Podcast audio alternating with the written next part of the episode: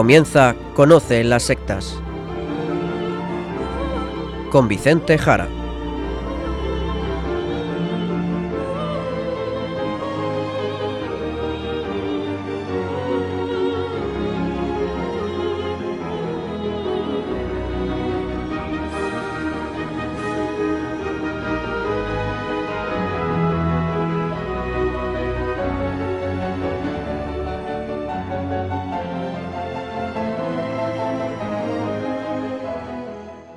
Buenas tardes, queridos amigos de Radio María.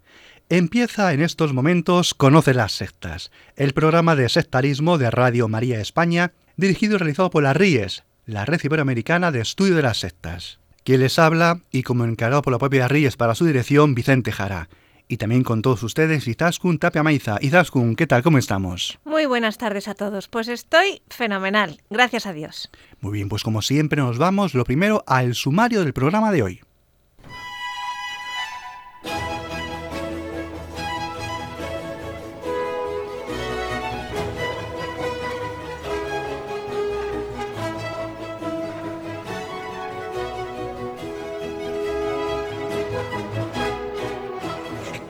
Hoy en el programa trataremos de la diversidad de creencias de todo tipo, diversidad de grupos, sectas, grupos de orientación neopagana, esoterismos, orientalismos budistas e hinduistas, gurús de toda condición, etc. Y de todo ello hablaremos hoy, esperando encontrar algunas respuestas de cómo vivir hoy los cristianos.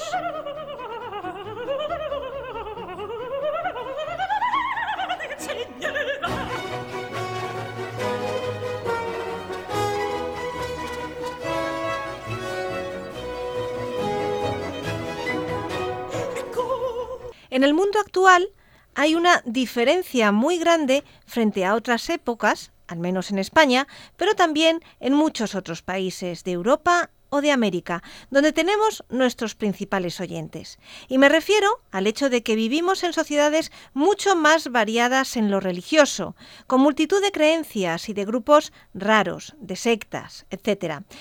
¿Cómo podemos las personas cristianas, los católicos, vivir en este nuevo mundo cada vez más fragmentado, Vicente? Pues sí, tienes razón. Vamos a ver, la verdad es que no es nuestro mundo muy parecido al de nuestros abuelos, pero en gran parte se vivía en aquellas épocas una fe social, una fe cultural, lo cual la verdad es una contradicción.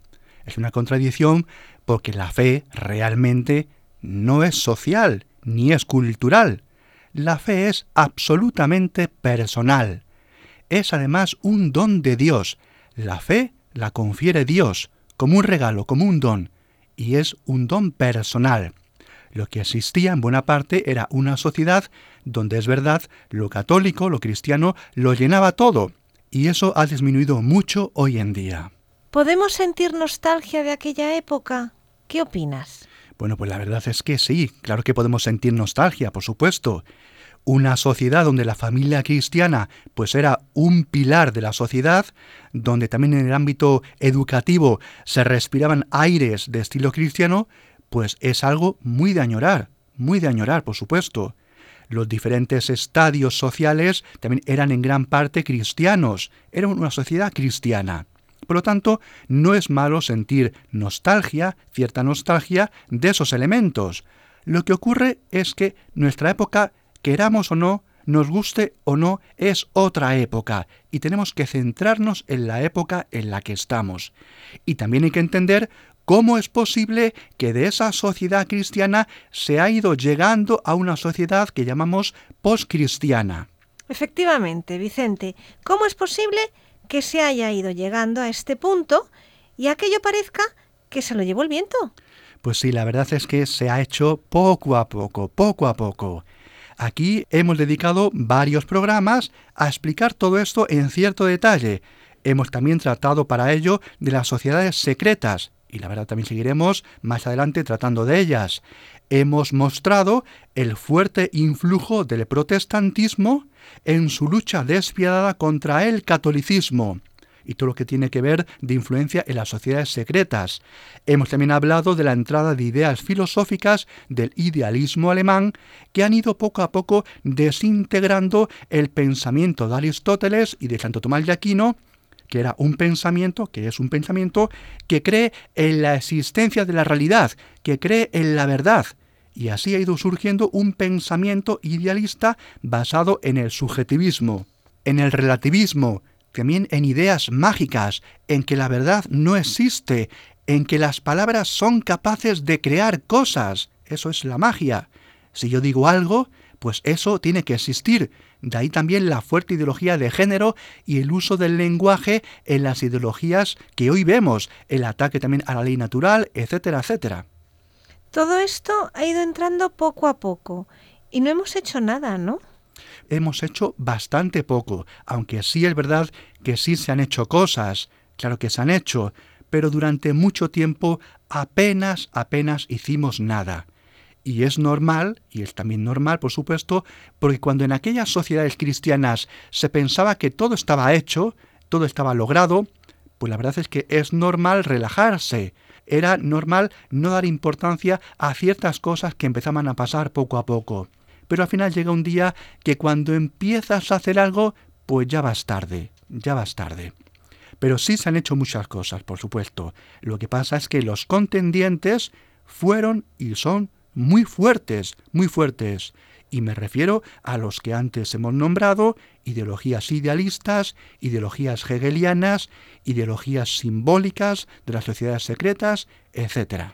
Pues son unos enemigos muy fuertes, sin duda, pero de los que apenas sabemos nada. Justo, eso es también Izaskun, apenas sabemos nada. Y es curioso, porque la educación sobre ellos, pues hay que decirlo, pues es muy mala. Vamos a ver, en los cursos educativos de los jóvenes, ¿de acuerdo? Pues tienen que estudiar a Hegel o a Fichte o todo el pensamiento idealista alemán pero es curioso que no te explican la enorme trascendencia de estas ideas en el mundo de hoy. Primeramente pienso yo que porque Hegel es tan complicado de entender, pues que solo con conocer algo de su terminología y más o menos relacionarlo con otro pensador, que es Kant, pues ya es mucho.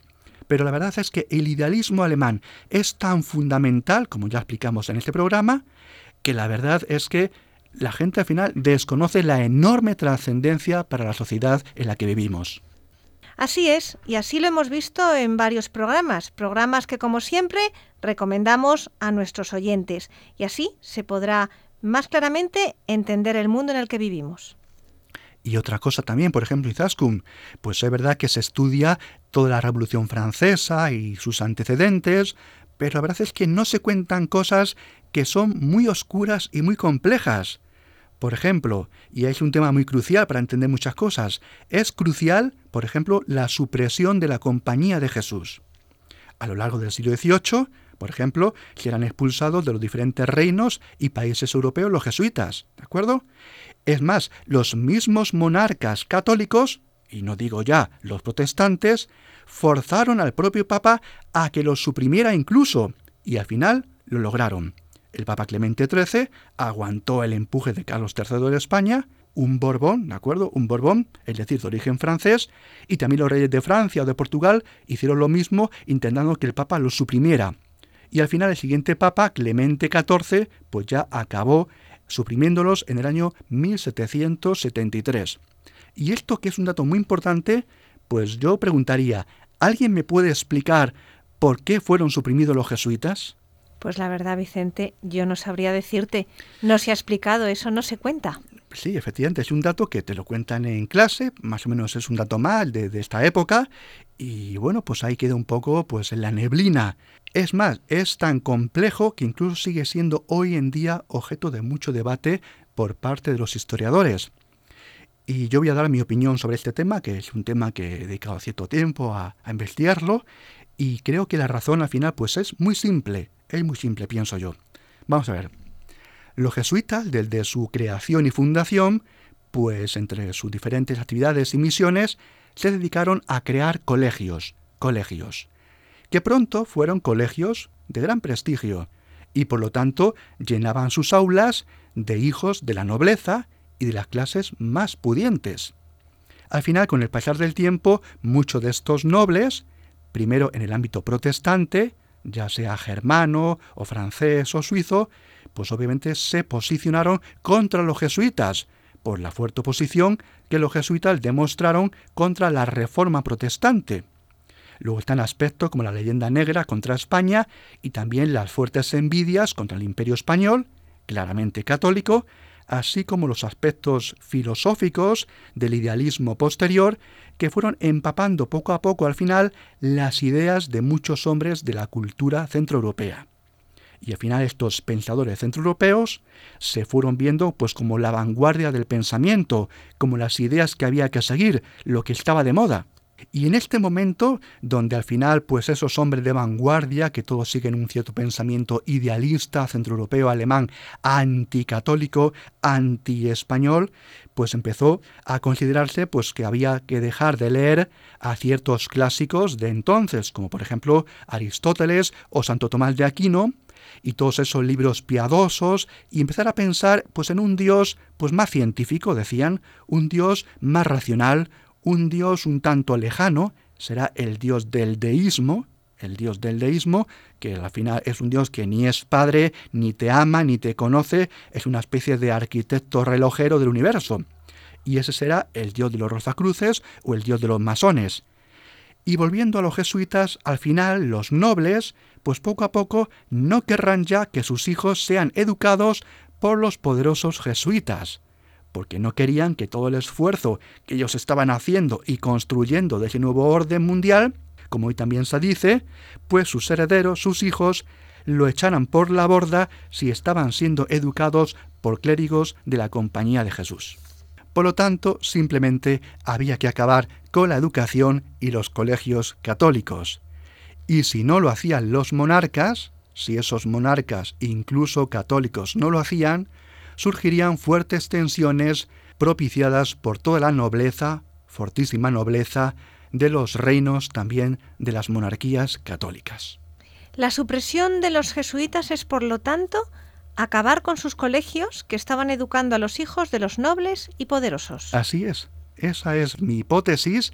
Al final es un Estado que se hará con el control de la educación, algo que será fundamental en esta nueva sociedad del siglo XVIII y siglo XIX, una educación que irá expulsando a Aristóteles y al pensamiento de Santo Tomás de Aquino, al pensamiento más católico, que será cada vez más racionalista, más tarde idealista, subjetivista, y al final son sus hijos las corrientes educativas incluso socialistas que padecemos desde hace varias décadas en España y en todo el mundo, donde al final incluso, pues bueno, sí es verdad, se permite la escuela cristiana, pero al final sin que se pase mucho, sin que se pase de la raya, sin que se extralimite de esos límites que le impone el pensamiento político.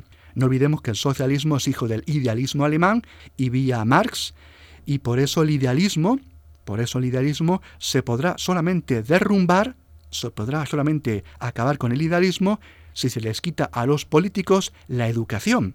Porque, atención, los políticos de corte socialista, comunista, idealistas, desde su subjetivismo, utilizan, siempre lo han hecho, utilizan la educación para modelar a las personas, no para que conozcan la verdad de las cosas o sean libres, porque ellos no creen en la verdad, no son realistas, no creen en la realidad, sino para modelar a los alumnos según sus ideas subjetivas. Vuelve a explicarnos, Vicente, ¿qué es esta ideología idealista? Pues sí, lo repetiremos, porque esta ideología idealista la encontramos anclada totalmente en las sociedades secretas, como ya hemos tratado con amplitud en programas pasados. Pues al final es la creencia ideológica que dice que si yo quiero algo, por el hecho de desearlo, solamente con pensarlo, al tener la idea de aquello que deseo, puedo nombrarlo, puedo nombrarlo con las palabras, casi como un hechizo de magia, y eso será realidad, porque es mi idea, es mi idea, y yo quiero que eso sea de esa forma. Y de ahí, de este pensamiento, se pasará a la idea nacional, la idea nacional, la idea de los políticos, cuyas ideas políticas, porque ellos lo desean, deberán surgir en la sociedad del Estado, incluso aunque el pueblo no lo quiera porque el pueblo para ellos, como se reviste de un sentido romántico, de mitologías, está bajo la idea del soberano, bajo las ideas del político. Este pensamiento, como decimos, es muy masónico, son ideas basadas en mitos, no es un pensamiento histórico, científico, la verdad, es un pensamiento falso, mitológico, con mucha simbología y con mucha palabrería esotérica y mágica. Y todo esto configura mucho de nuestro mundo esotérico y de la nueva era actual, ¿no es así, Vicente? Claro que sí, por supuesto, y también mucha autoayuda, como ahora encontramos, donde uno si quiere algo puede conseguirlo. Se te dice que lo puedes lograr todo, lo cual la verdad es que es una aberración, es falso, pero es la creencia de que si quieres, solamente por querer algo, puedes conseguirlo, puedes lograrlo. Y esto la verdad está generando una sociedad de personas frustradas, es un voluntarismo de tal magnitud que lleva a la magia. Si deseo algo, pues si deseo algo, eso que deseo vendrá a mí. Es, por ejemplo, lo que libros como El Secreto, que aquí también hemos tratado, pues te ofrecen. Porque al final es vivir en un sueño, es la vida como ensoñación, la vida como ensoñación caprichosa donde todo ocurre según mis deseos y veleidades. Por otro lado, no hay que olvidar que toda esta también ideología de género e ideologías basadas en las neolenguas son ideologías que arrancan de todo este pensamiento. Por ejemplo, en la novela de George Orwell, de título 1984, se nos habla por vez primera de la neolengua, la neolengua. Es decir, los políticos están cambiando el significado a las palabras, la neolengua, la nueva lengua, y todo para crear una nueva sociedad donde la familia esté desintegrada, donde el padre y la madre ya no sean lo que antes fueron, donde el sexo y el género se confunden, donde la educación puede ser ideología, pero ya eso no importa, donde los medios de comunicación no comunican sino que intoxican y donde la democracia pues solo ya es un nombre pero nadie se da cuenta porque la neolengua se va imponiendo en todos los ámbitos de la sociedad. Es obligatoria en las aulas de los colegios y si no la usas se te mira con desprecio porque te están escuchando y te van a purgar con la corrección política. Y al final uno acaba incluso autocensurándose, que al final es la peor de las censuras porque es la que uno se autoimpone incluso sin darse cuenta. Parece que como muchos están alertando, el totalitarismo de 1984 cada día está más cerca. Pues sí, la verdad es que sí, pero no hay que olvidar que estamos en lucha, estamos en oposición contra él y debemos de atacarlo con todas nuestras fuerzas. Y esto es importante. La batalla se está dando, está ocurriendo y no podemos pensar que la batalla ya se ha perdido. Para nada. Es más, acabará ganándose. El bien triunfará. Además, debido a que la realidad es tozuda, el idealismo solamente se puede imponer por la fuerza, por las armas, por el castigo, por el poder de los políticos y por el poder de los dirigentes, porque lo que de verdad existe es la realidad, el realismo. El idealismo no existe. Lo que existe es la verdad. El relativismo no existe porque es subjetivo. Existe Dios, que creó el mundo y está de nuestro lado y por eso mismo no podemos dejarle solo a Dios en esta batalla cultural. La música que vamos a escuchar en el programa de hoy pertenece a la banda sonora de la película La Misión, de la que hablaremos un poquito más adelante en el programa. Esta banda sonora fue compuesta por Ennio Morricone y comenzamos con el tema El oboe de Gabriel.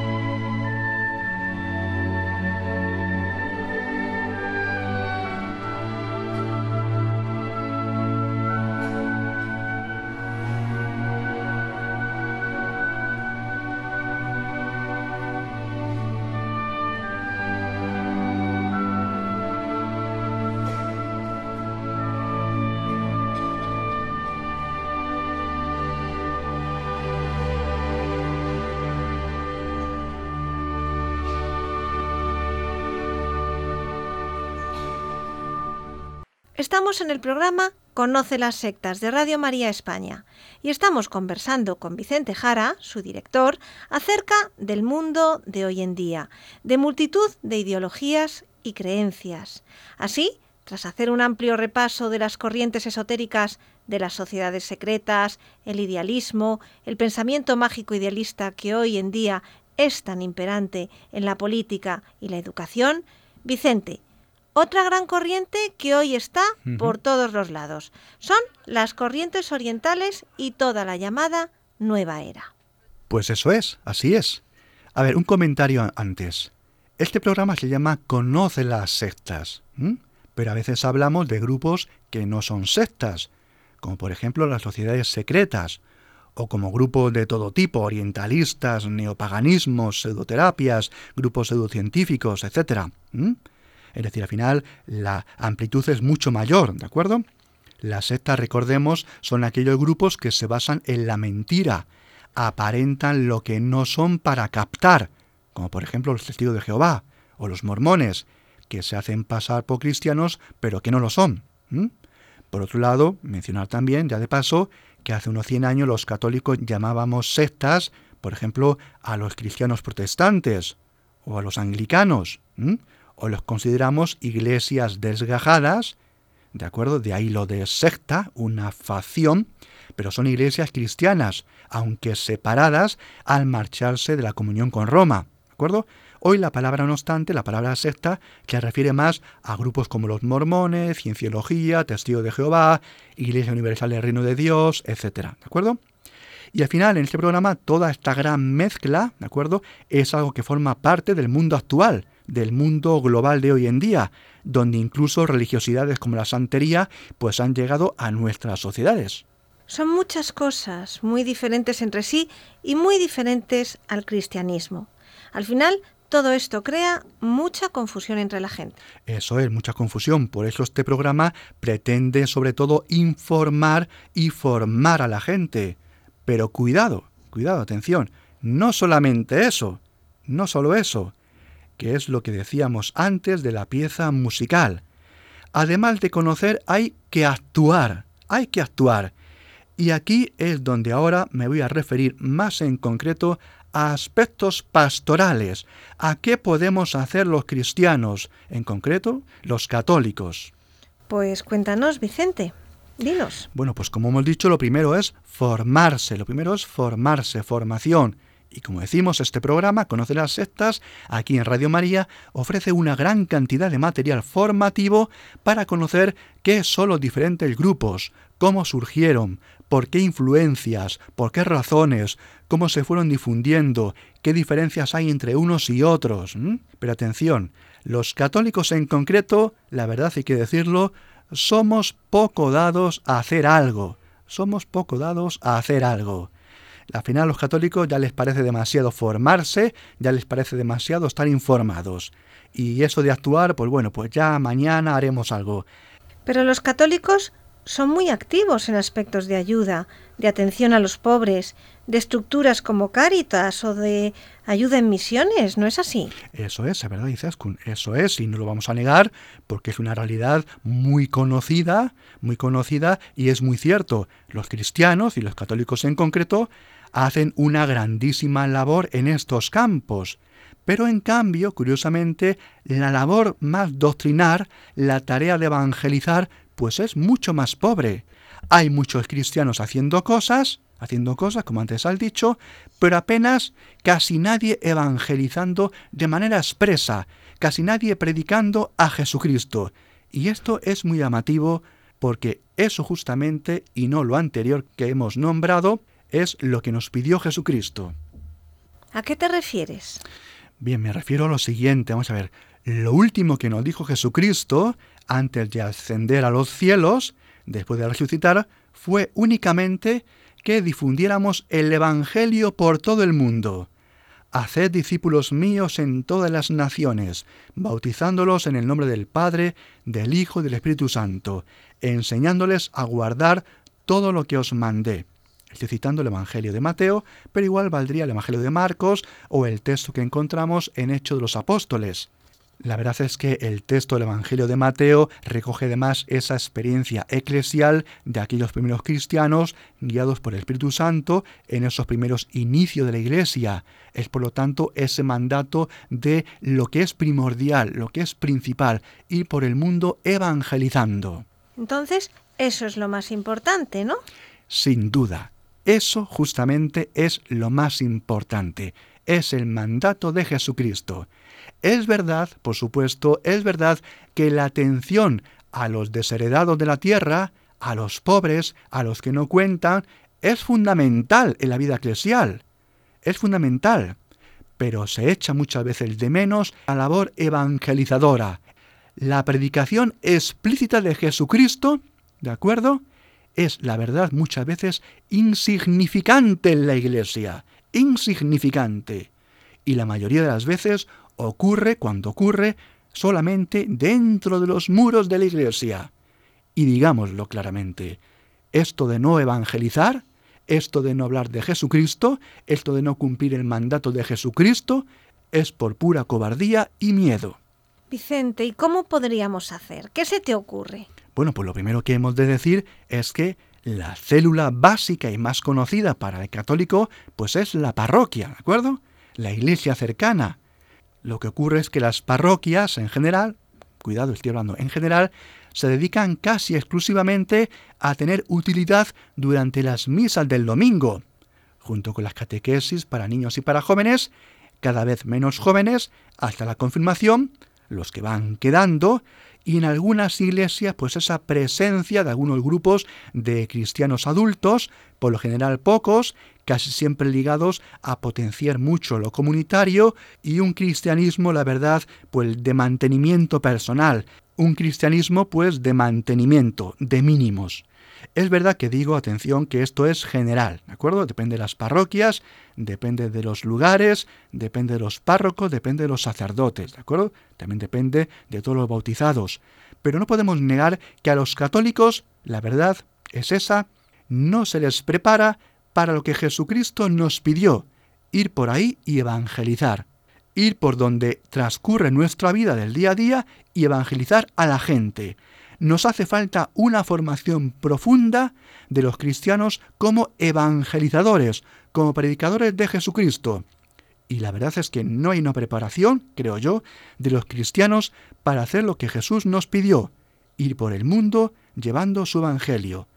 Ha quedado restringido a unos pocos, los misioneros decimos, y en ocasiones muchas veces, lamentablemente, ni son evangelizadores, han dejado de predicar a Jesucristo y se han dedicado pues a otras cosas, que no están mal, por supuesto, pero que no son la predicación de Jesucristo, que como digo, es lo primero.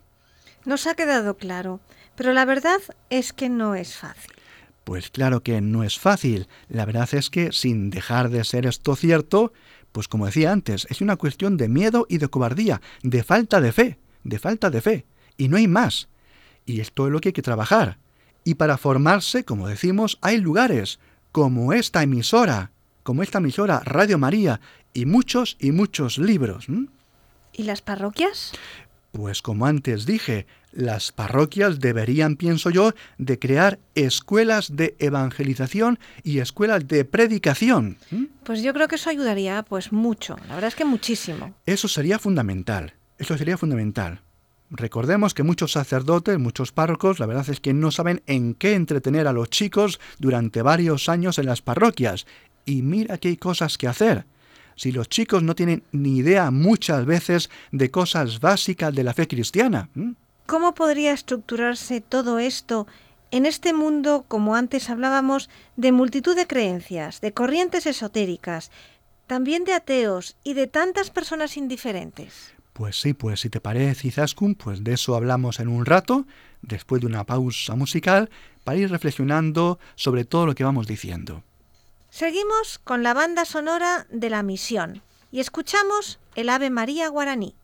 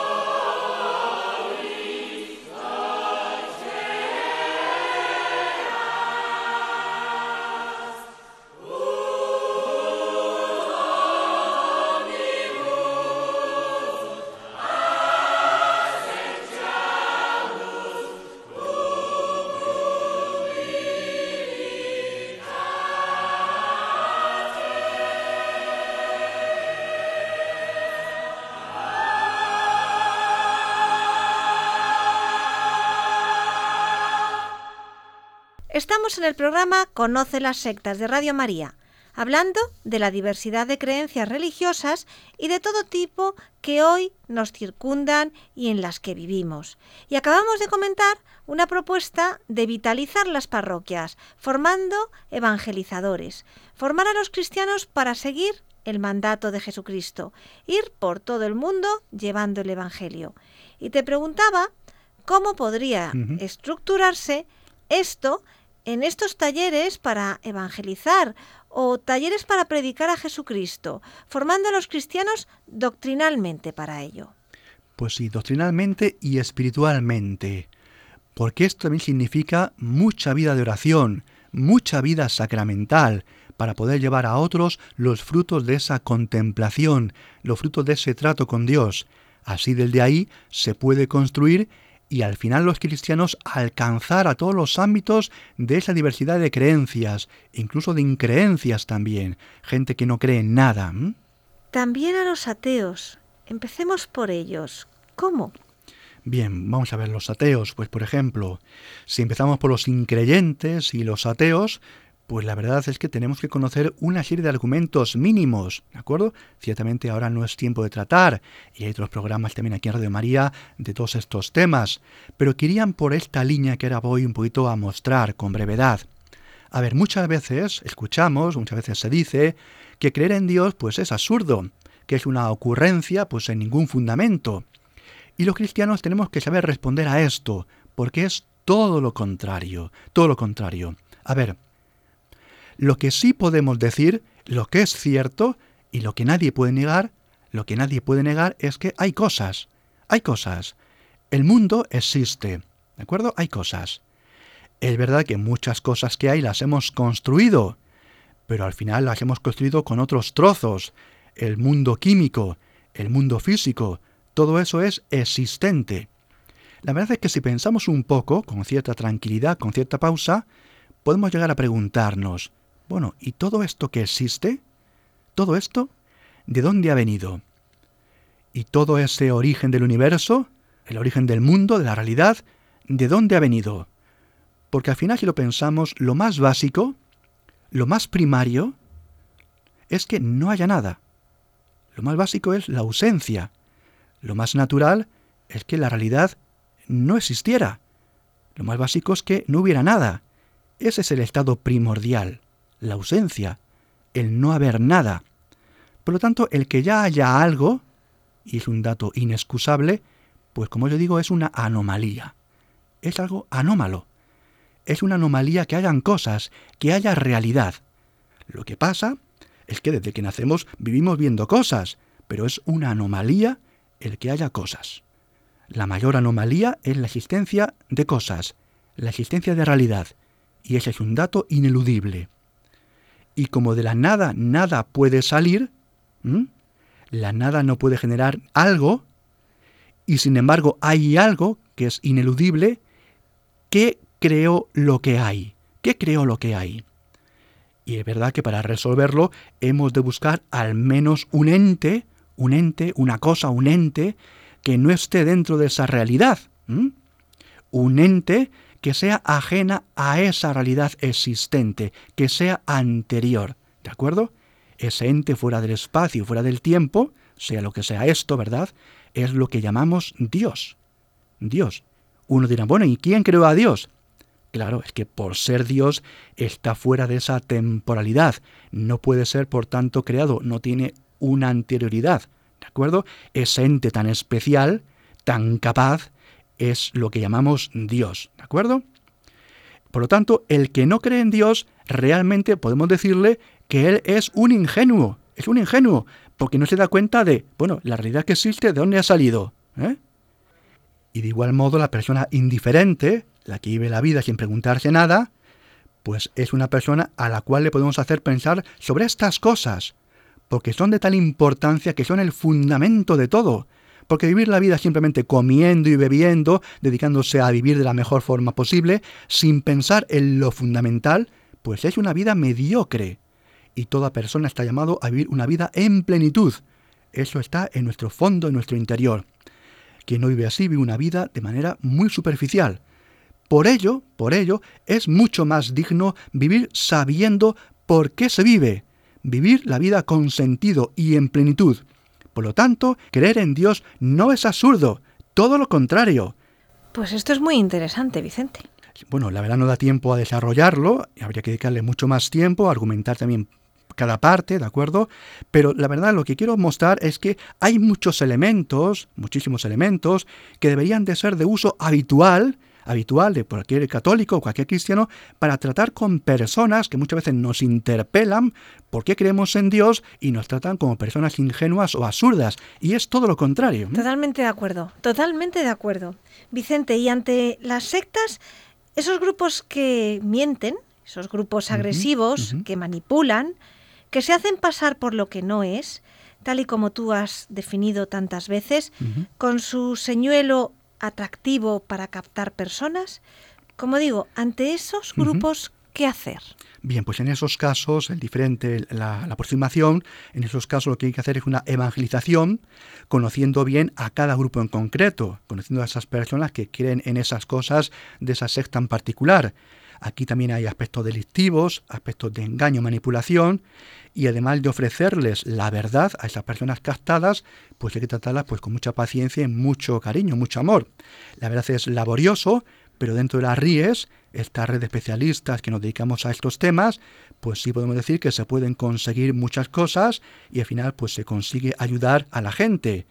Y por supuesto también está el aspecto de prevención prevenir a otras personas para que no caigan en estos grupos y también para frenar, frenar la expansión de estas agrupaciones sectarias. Ciertamente no es fácil, pero sí es posible también hacer una evangelización y una ayuda en estos ámbitos. Luego están otros grupos religiosos diversos, otras religiones incluso, sobre todo venidas de Oriente, y toda la diversidad de creencias, sincretismos, mezclas, nueva era, etcétera. Bien, pues también en estos campos, lo primero también, porque es muy complicado, lo primero formarse, lo primero formarse, ¿de acuerdo? Pero luego directamente evangelizar, ¿de acuerdo? No podemos tampoco quedarnos en formarnos, en formarnos y saber muchas cosas. Hay que usar eso para evangelizar. Recordemos, es el mandato de Jesucristo, es un mandato. Jesucristo nos mandó evangelizar a todos los habitantes del orbe, sean incluso del grupo religioso que sean. No podemos creer que bueno, pues creen otras cosas, cada uno cree lo que quiera y que Dios ya tendrá en cuenta cuando muera, Dios es misericordioso, etc. No, no. Ciertamente que Dios es misericordioso, pero que Jesús, Jesucristo, nos mandó que les evangelizásemos. Es un mandato. La verdad es que esto ha sido tan eliminado, tan eliminado, muchas veces en la iglesia, en la pastoral eclesial, que incluso a mucha gente le sonará raro que yo diga esto. Pero vamos a ver, digámoslo claramente. Conocer a Jesucristo, conocer a Jesucristo está por encima de cualquier otra creencia. Por encima de cualquier otra creencia. Porque solamente Jesucristo ha mostrado ser Dios. Ha mostrado ser Dios en sus palabras y acciones, sus discursos, su comportamiento, sus signos y milagros. Ha mostrado cosas que solamente le corresponden a Dios. Jesús de Nazaret es Dios. Ni Buda, ni Mahoma, ni Sócrates, ni Gandhi, nadie. Solamente Jesús de Nazaret.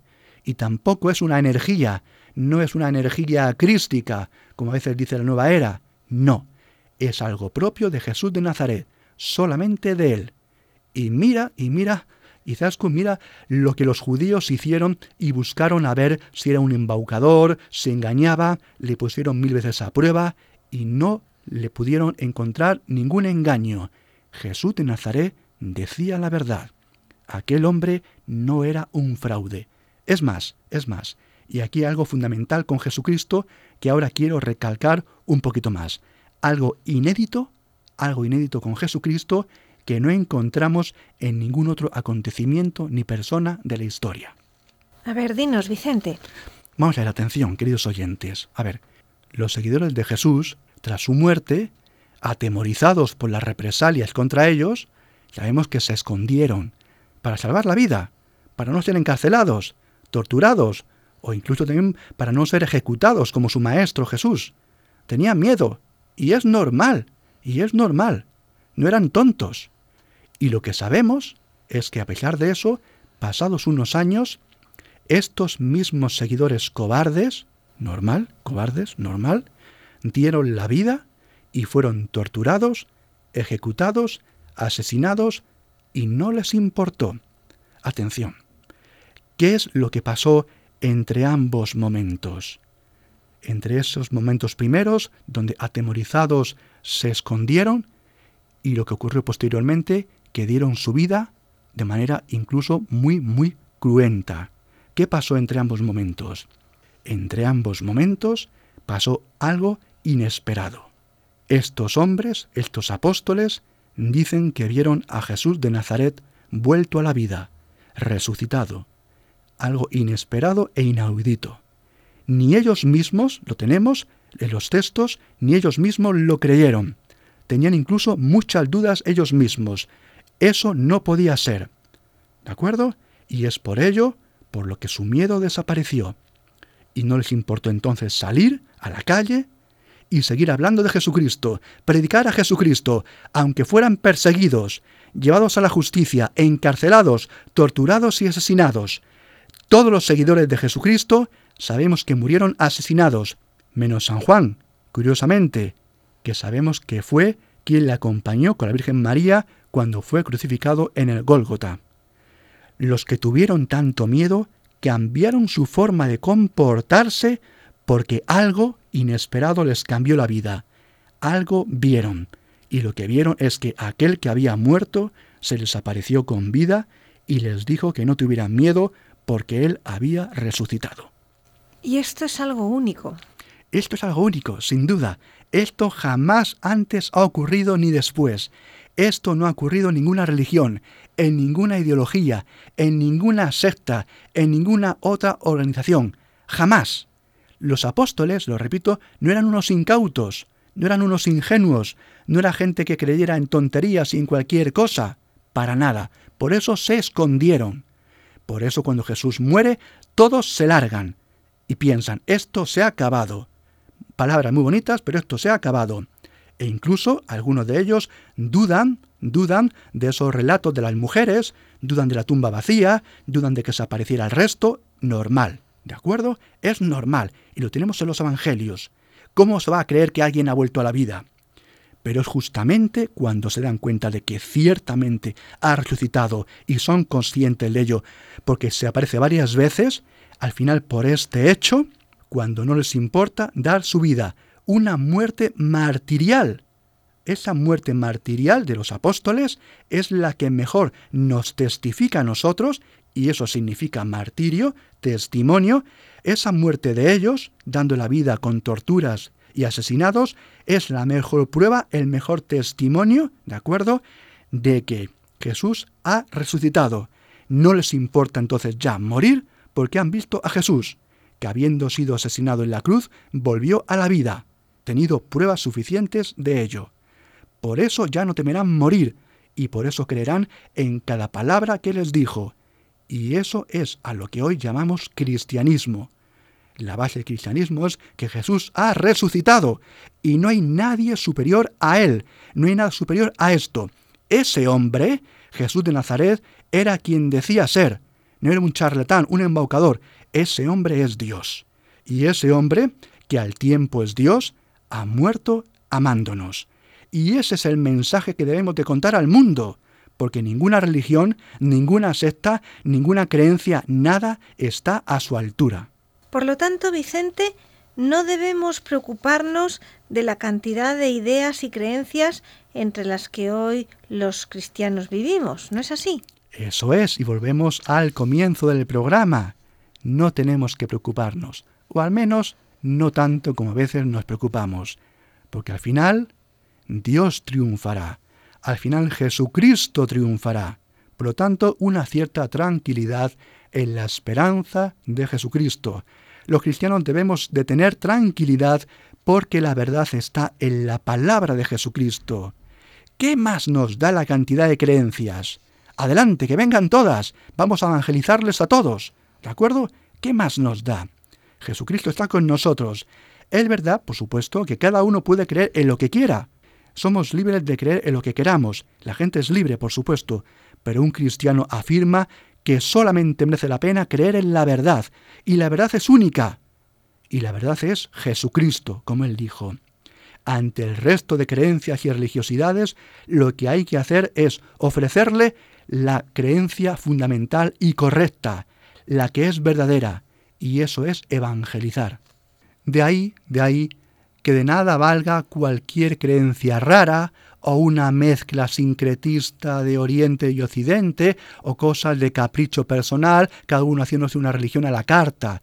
No vale para nada, son religiones ficticias que a veces las personas se crean. Esto de la nueva era son religiones a la carta, no valen para nada, porque la verdad que existe no es algo que uno se construya, ni que le parezca bonito ni caprichoso. La verdad está al margen de mi capricho, al margen de mis ideales, al margen de mi subjetivismo. Como vemos, de nuevo, el subjetivismo del que antes hablamos.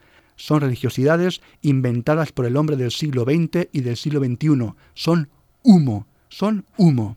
Pues esto es fundamental y sería verdaderamente revolucionario que en las parroquias se formara a los católicos precisamente en eso, en evangelizar. Sería revolucionario hacer después de dos mil años lo que Jesucristo nos pidió que hiciéramos, porque como Él nos dijo, nos mandaría al Espíritu Santo con su gracia, sus dones, para sostenernos y ayudarnos a llevar a todo el mundo el mensaje de que Jesucristo ha muerto por ti y por mí, por amor a nosotros, que Jesucristo es hombre y Dios y ha sido resucitado por Dios Padre, venciendo a la muerte y al pecado. Eso sería revolucionario después de dos mil años que hagamos caso al mandato de Jesucristo, como antes he mencionado. Pues excelente, Vicente. Creo que se trata de unos comentarios que pueden sernos de muchísima utilidad. Pues gracias. Pues bueno, antes Itaskun querría acabar diciendo otra cosa y así también enlazamos con algo que dijimos antes al principio del programa. Pues fenomenal, dinos.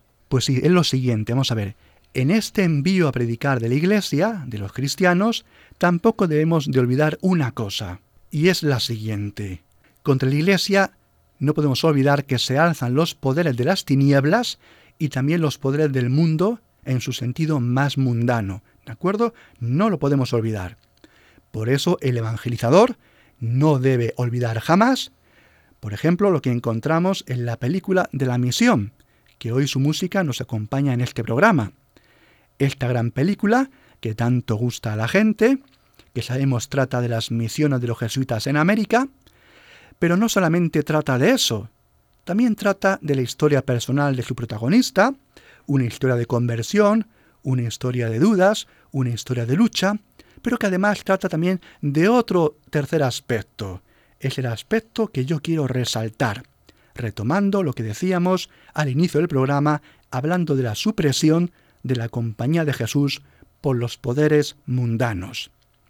Por lo tanto, en este mundo que debemos de evangelizar los cristianos, no olvidemos que tendremos que evangelizar con persecuciones.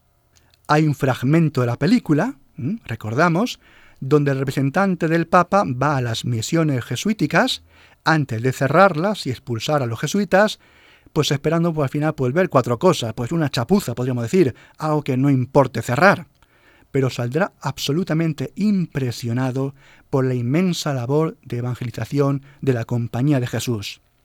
Los jesuitas esperan que lo que ha visto el representante del Papa pues les ayude a que al final su misión continúe, pero el legado del Papa al final le dice que no, que todo se acaba, que tienen que irse. Ni los propios indígenas ni los jesuitas entienden nada. Pero ¿cómo es posible? ¿Cómo van a dejarles? Al final el delegado papal, paseando por la selva tan intrincada y tan exuberante, intentará explicarles que muy lejos de allí, en Europa, hay otra selva, hay otra selva mucho más intrincada y peligrosa, mucho más impenetrable que la suya del Amazonas, donde los poderes del mundo y las relaciones de los poderosos son mucho más intrincadas que toda la espesura de la selva. Al final, como antes dije, el Papa suprimió a los jesuitas por las inmensas presiones incluso de los reyes de los países católicos. Por eso, queridos oyentes, a veces es mucho más fácil, en muchas ocasiones, irse a las misiones al quinto pino, me permiten hablar así, que evangelizar en esa enmarañada selva de los poderes políticos del mundo, donde también, también tanta falta hacen los cristianos.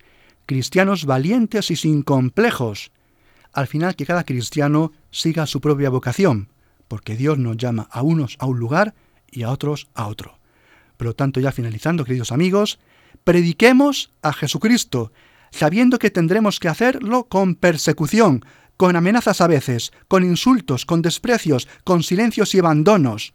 Pero Jesucristo y el Espíritu Santo estarán contigo. El que murió volvió a la vida. Y este ha de ser el núcleo principal del cristiano, porque esa misma fue la dedicación completa de Lucas, de Juan, de Mateo, de Marcos, de Pablo, de Timoteo, de Tomás, de María Magdalena, de Marta y María, de todos ellos, predicar, predicar a Jesucristo. La última melodía del programa de hoy, también de la banda sonora de la película La Misión, se titula Río. Y ya en el final, como siempre, les recuerdo nuestro correo electrónico y las tres páginas web. El correo electrónico es conoce las sectas La web de la RIES, la Red Iberoamericana de Estudio de las Sectas, es www.ries-sectas.tk, donde podrán suscribirse al boletín semanal de manera gratuita. La dirección del blog de las Ries es www.info-ries.blogspot.com. También pueden leernos dentro del portal de noticias religiosas de Infocatólica, cuya web es www.infocatólica.com. Y si alguno de ustedes, queridos radioyentes, desea alguno de los programas de Conocer las Sectas, para ustedes mismos, para un familiar, para un amigo, como un regalo, ante una necesidad de un tema aquí tratado, por la razón que sea, pueden llamar al teléfono 91 822 80 10. Lo repito, 91 822 80 10. Muchas gracias y buenas noches de parte de todo el equipo. Está compuesto por Vicente Jara, Luis Santamaría y quien les habla, Izaskun Tapia Maiza. Hasta dentro de dos semanas, si Dios quiere.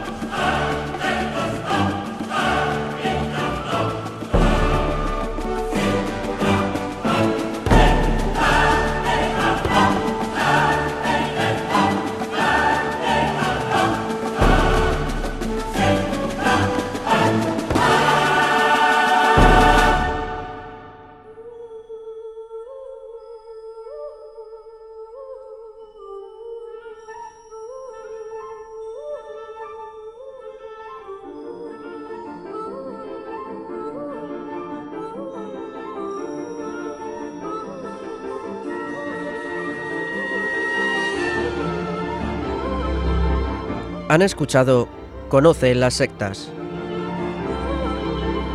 con Vicente Jara.